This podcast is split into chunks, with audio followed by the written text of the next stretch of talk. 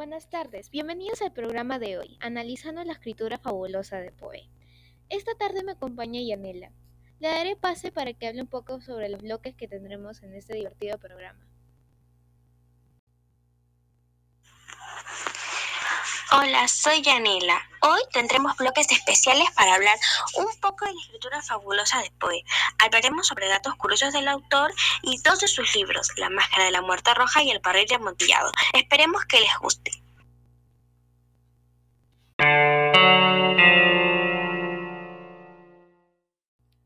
En el primer bloque hablaremos sobre siete datos curiosos del autor, Edgar Allan Poe. Nació el 19 de enero de 1809. Estudió en Gran Bretaña. Su signo zodiacal es Acuario. Vivió toda su infancia solo con su madre. Falleció el 7 de octubre de 1849. recibió el premio a ficción de misterio, no ficción televisiva, film y teatro, otorgado por la Asociación de Escritores de Misterio de Estados Unidos. A continuación, le doy la palabra a Yanela para que comience con el primer análisis del primer libro, La Máscara de la Muerte Roja. Muchas gracias Fabiana. Esos datos me parecieron súper increíbles. Siempre está muy bien conocer datos curiosos sobre el autor. Hoy hablaré sobre este curioso libro de Poe titulado La Máscara de la Muerte Roja y responderé dos de las preguntas que nos enviaron por nuestra página de Twitter, Tiempo de Lectura. Si no nos siguen, pueden seguirnos.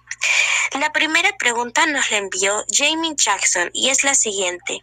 La máscara de la muerte roja hace uso de diversas descripciones a lo largo de la narración. ¿Cuál es la intención?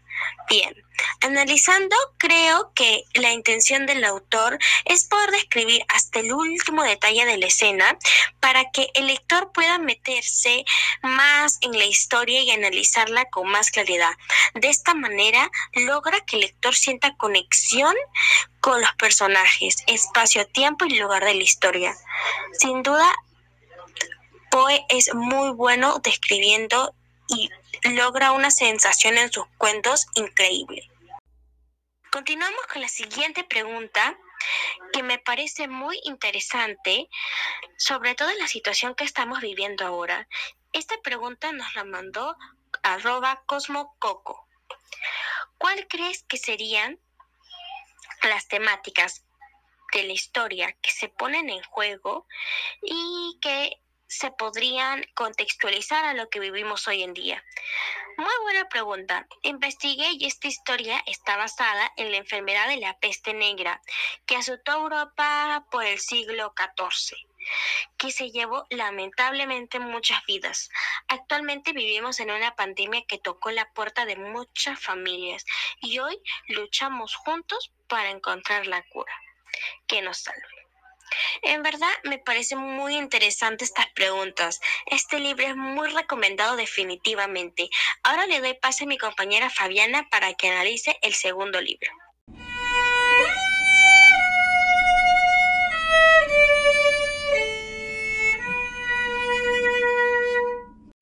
Muchas gracias. A continuación estaremos analizando las siguientes preguntas del libro El barril de amontillado. Esta pregunta nos la envió arroba Big Ben Clock. ¿Qué aspecto crees que facilitó el hecho de que el protagonista matara fácilmente a Fortunato? ¿Por qué? Qué buena pregunta. Estuve analizando y yo creo que antes de que Montesor se llevara a Fortunato, él se encontraba en la feria del pueblo donde se había embriagado. Y luego Montesor, Montesor se lo llevó lleno de engaños hacia sus catacumbas, diciéndole que ahí estaría el barril amontillado. Bien, la siguiente pregunta. Esta pregunta nos envió arroba James Phipps y es la siguiente. La venganza es lo que impulsa al protagonista de la historia a cometer el crimen que se narra al final. ¿Crees que este aspecto es la razón suficiente para asesinar a alguien? ¿Por qué?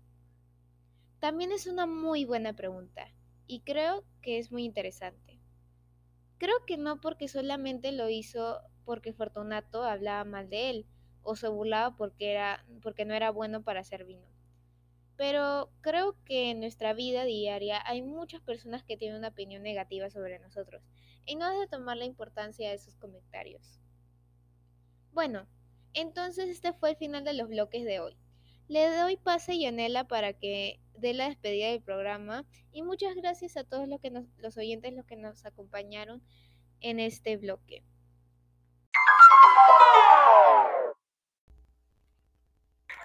Llegado el fin del programa. Muchas gracias por su atención.